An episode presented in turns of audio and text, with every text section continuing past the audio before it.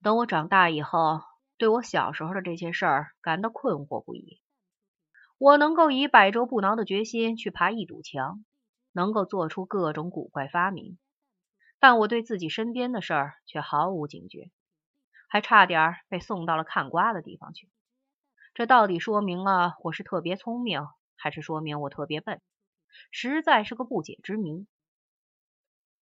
有关我受帮教的事，必须补充说明一句：当时是在革命时期。革命的意思就是说。有些人莫名其妙的就会成了牺牲品，正如王母娘娘从天上倒马桶，指不定会倒到谁头上；又如彩票开彩，指不定谁会中到。有关这一点，我们完全受得了，不管牺牲的人还是没有牺牲的人，都能受得了。革命时期就是这样的，在革命时期，我在公共汽车上见了老太太都不让座。恐怕她是个地主婆，而且三岁的孩子你也不敢得罪，恐怕他会上哪里告你一状。在革命时期，我想象力异常丰富，老把老鲁的脑袋想成个尿壶，往里面撒尿。当然，扯到了这里就离题太远。除了天生一副坏蛋模样，毕竟我还犯了殴打詹巴的罪行，所以受帮教不算冤。虽然老鲁还一口咬定我画了他，这是双重的不白之冤。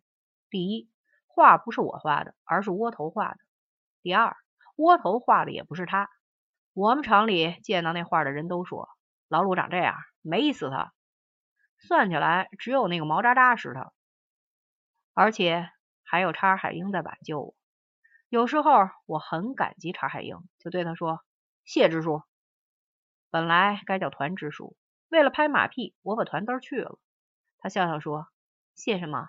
不给出路的政策不是无产阶级的政策。”这句话是人民法官宣判人犯死刑缓期二年执行时常说。虽然听了我总是免不了冒点冷汗，怀疑他到底和谁是一头，但也不觉得有什么好抱怨的。毕竟他是个团支书，我是个后进青年，我们中间的距离。比之法官和死刑犯虽然近一点，但属同一种性质。我谈了这么多，就是要说明一点：当年在豆腐厂里的那件事，起因虽然是窝头画裸体画，后来某人在上面添了毛渣渣，再后来老鲁要咬我，再后来我又打了詹巴，但是最后的结果却是我落到叉海英手里了，而他拿我寻开心的事儿就是这样的。我被老鲁追得上气不接下气，或者被叉海英吓得魂不附体，就去找詹巴倾诉。因为我喜欢詹巴，詹巴自然就有义务听我唠叨。詹巴听了这些话，就替我去和叉海英说，让他帮我想办法，还去找过公司里他的同学，让他们帮帮忙儿。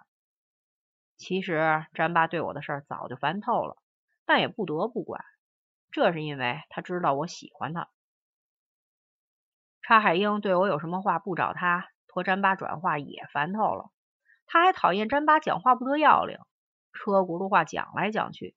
但是他也只好笑眯眯听着，因为他知道詹巴喜欢他，叉海英也喜欢我，所以经常恐吓我。但是我什么都不知道，只是吓得要死。在豆腐厂里受帮教，坐在叉海英对面磨屁股，感到痔疮疼痛难当时。我想出好多古怪的发明来，每想好一个就禁不住微笑。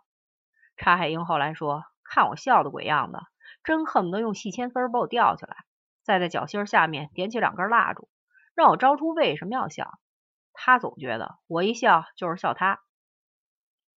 假如我要笑他，可笑的事还是有的。比方说，他固执的要穿那件旧军衣，在那件旧军衣下面现地的小棉袄上。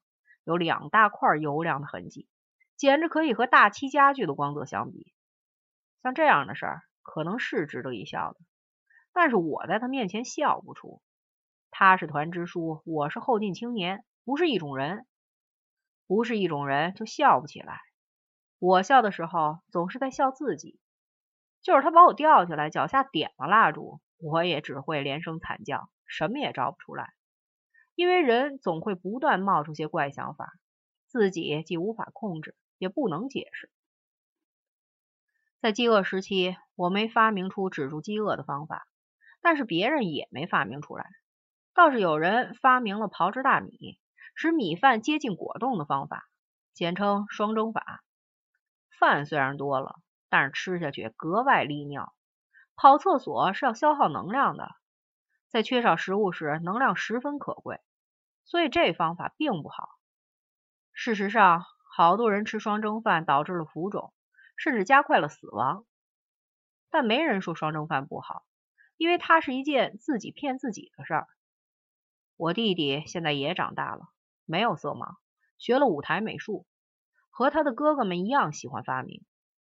最近告诉我说，他发明了一种行为艺术，可以让人在世界上任何地方欣赏海上生明月的佳景。其法是取清水一盆，在月亮升起时蹲到盆后去。这两种发明实际上是一类的。作为一个数学系的毕业生，我是这样理解世界的。它可以是一个零维的空间，也可以是一个无限维的空间。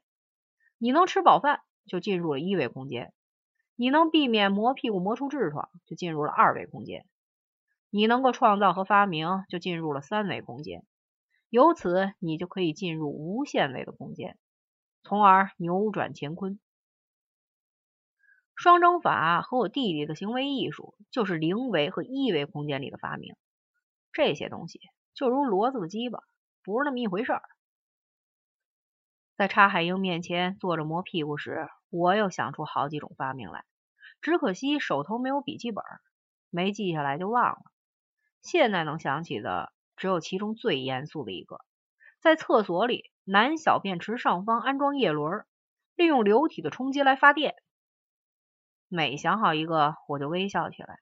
假如此时他正好抬头看见，就会嚷起来。笑什么？笑什么？告诉我。同样是女人，对微笑的想法就不一样。比方说，我老婆，我上研究生时，他是团委秘书。开大会时，坐在主席台边上，发现台下第三排最边上有一黑面虬髯男子，时时面露神秘微笑，就芳心荡漾。拿出座位表一查，原来是数学系的王二，知道姓名就好办了。当时已经到了一九八四年，我们听政治报告都是对号入座，谁的位子空了就扣谁的学分。假如能找到个卖冰棍的，我就让他替我去坐着，我替他卖冰棍。怎奈天一凉，卖冰棍的也不来了，所以他不但能看到我，而且能查到我，开始一个罗曼斯。我老婆长得娇小玲珑，很可爱，她嘴里老是嚼着口香糖。一张嘴就是个大泡泡，不管见到谁，开口第一句话准是吃糖不吃，然后就递过一把口香糖来。他告诉我说，别人笑起来都是从嘴角开始往上笑，我笑起来是从左往右笑，好像大饭店门口的转门，看起来怪诞的很。他说就是为了看我笑起来的样子才嫁给我的。对此我深表怀疑，因为我们俩干起来时，他总是嗷嗷叫唤。看起来也不像是假装的，所以说我们仅仅是微笑姻缘，这说法不大可信。我知道自己有无端微笑的毛病，但是看不到笑起来是什么样子。这就好比一个人听不见自己的鼾声，看不到自己的痔疮。直到那一年，我们到欧洲去玩，到了卢浮宫里才看到了。当时我们在二楼上，发现有一大堆人。人群中间有个法国肥女人，扯破了嗓子叫道：“No flash, no flash！” 但是一点用也不顶，好多傻瓜鸡还是乱闪一通。我老婆把身上背的挎包、兜里的零钱等等都给了我，俯身于地，从别人腿中间爬了进去。过了一会儿，就在里面叫了起来：“王二，快来，这是你啊！”后来我也在断气儿之前挤了进去，看到了蒙娜丽莎。这娘们笑起来的样子，着实有点难拿，我也不知道怎么形容才好。简而言之，在意大利公共汽车上有人对你这么笑，就是有人在扒你的腰包；在英国的社交场合有人对你这么笑，就是你裤子中间的拉锁没拉好。虽然挤脱了身上好几颗扣子，但是我觉得值，因为这解了不少不解之谜。这种微笑挂在我脸上，某些时候讨人喜欢，某些时候很得罪人，尤其是让人家觉得该微笑是针对他的时候。举例言之，你是小学教师，每月只挣三十六块钱，还得加班加点给学生讲雷锋叔叔的故事。这时，你手下那些小屁孩里，有人居然对你面露蒙娜丽莎式的微笑，你心里是什么滋味？所以他就一定要逼我承认自己是猪。这件事儿我马上就要讲到。后来我冒了我爸爸的名字，给教育局写了一封信谈这件事儿，说到雷锋叔叔一辈子助人为乐做好事儿，假如知道了因为他的缘故，一个十二岁的孩子变成了一只猪。他的在天之灵一定要为之不安。我的老师因此又挨了教育局一顿批评。这些就是微笑惹出的事儿。到现在我也有时禁不住微笑的事儿，结果是树敌很多。在评职称的会上这么笑起来，就是笑别人没水平；在分房子的会上笑起来，就是笑大家没房住，被逼得在一起乱撕乱咬。总而言之，因为这种微笑。我成了个恨人有笑人无的家伙，为此我又想出了一种发明，把白金电极植入我的脸皮，一旦从生物电位测出我在微笑，就放出强脉冲，电得我口吐白沫，满地打滚儿。假如这项发明得以实现，世界上就再也没有笑得招人讨厌的家伙，只是要多几位癫痫患者。